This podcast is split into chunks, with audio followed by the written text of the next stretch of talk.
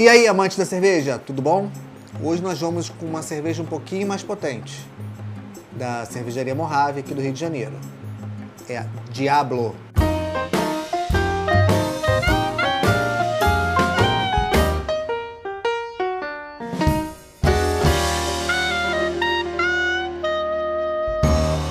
A primeira experiência que eu tive com a, com a cervejaria Mojave foi com uma com beer truck num evento, né, num festival de cervejas artesanais, e eu pude experimentar a versão chopp da, da Diablo, que é uma American IPA, ou uma American IPA, como a galera também costuma chamar por aqui, e a Bandita, um outro rótulo deles.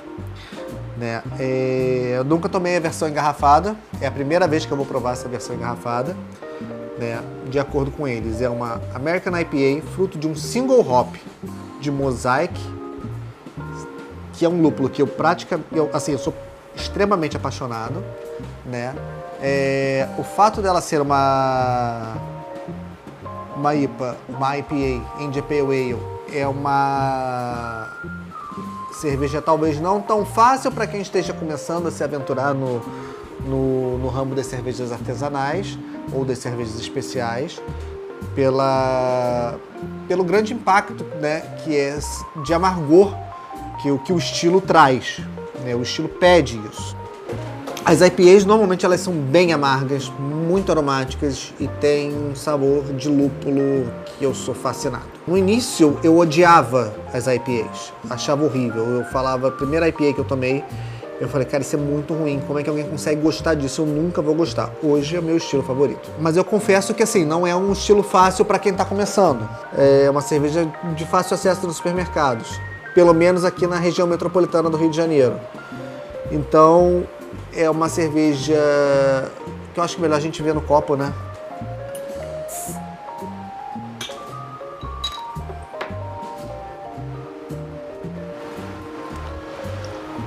Cor já é impressionante. Foi abrir a garrafa que o aroma explodiu. Explodiu. Nossa.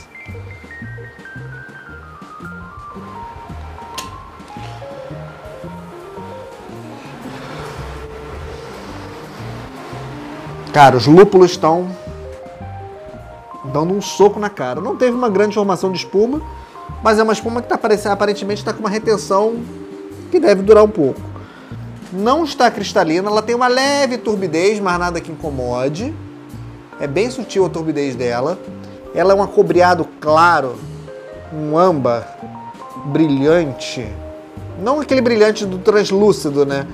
Mas luminoso. lúpulo. Mosaic assim, disparado. O dry hop chama muita atenção. Mosaic é um lúpulo americano.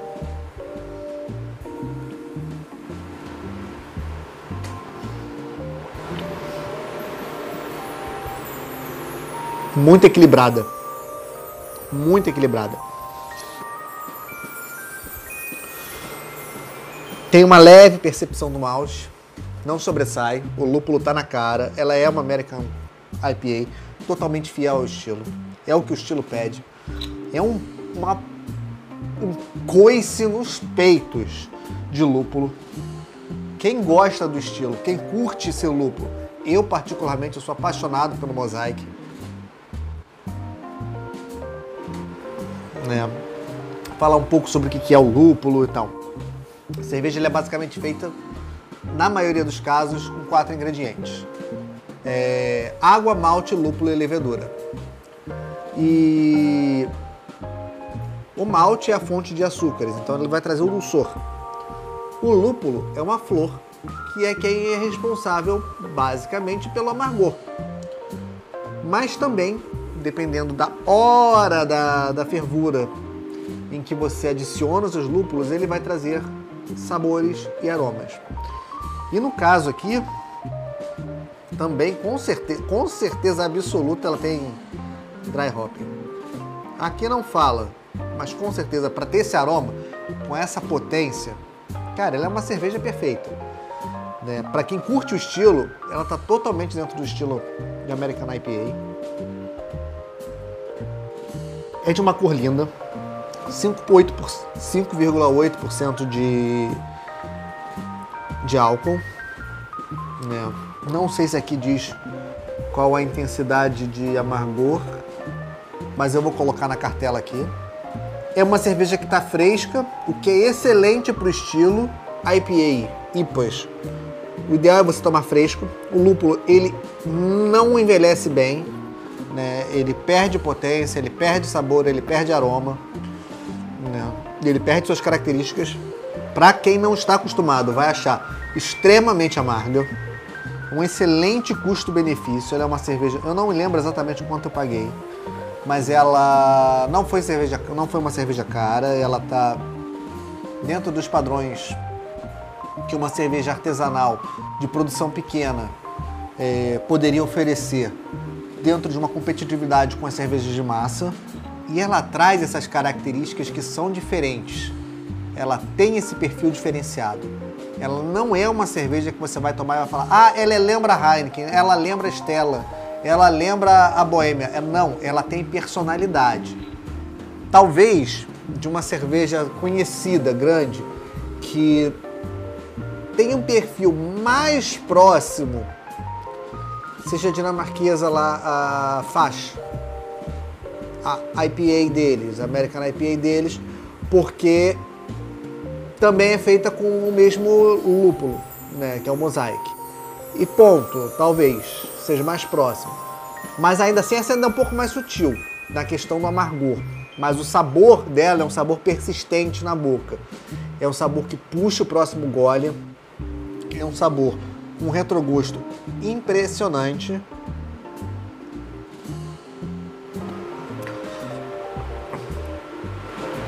É melhor do que muitas IPAs de massa que estão sendo vendidas aí. Isso aí não tem como nem como contestar, né?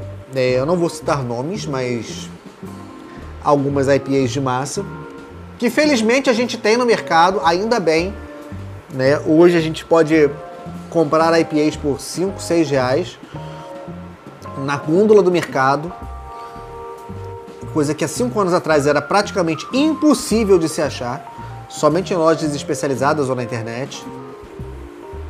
E pô, provar uma cerveja, literalmente uma cerveja artesanal,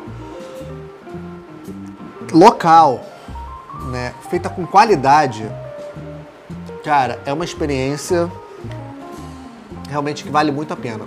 Se tiver a oportunidade de se encontrar essa cerveja, seja na garrafa. Eu sei que ela tem garrafa também em volume maior, não sei se é de 500 ou de 600.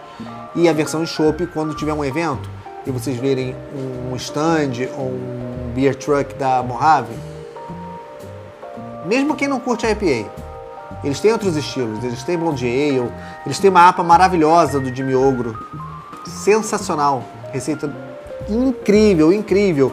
E o Brasil não tem tradição de fazer, bo... de fazer apas de um modo geral. Né? É... Eu acho uma excelente pedida para quem quer começar a, a buscar sabores diferenciados.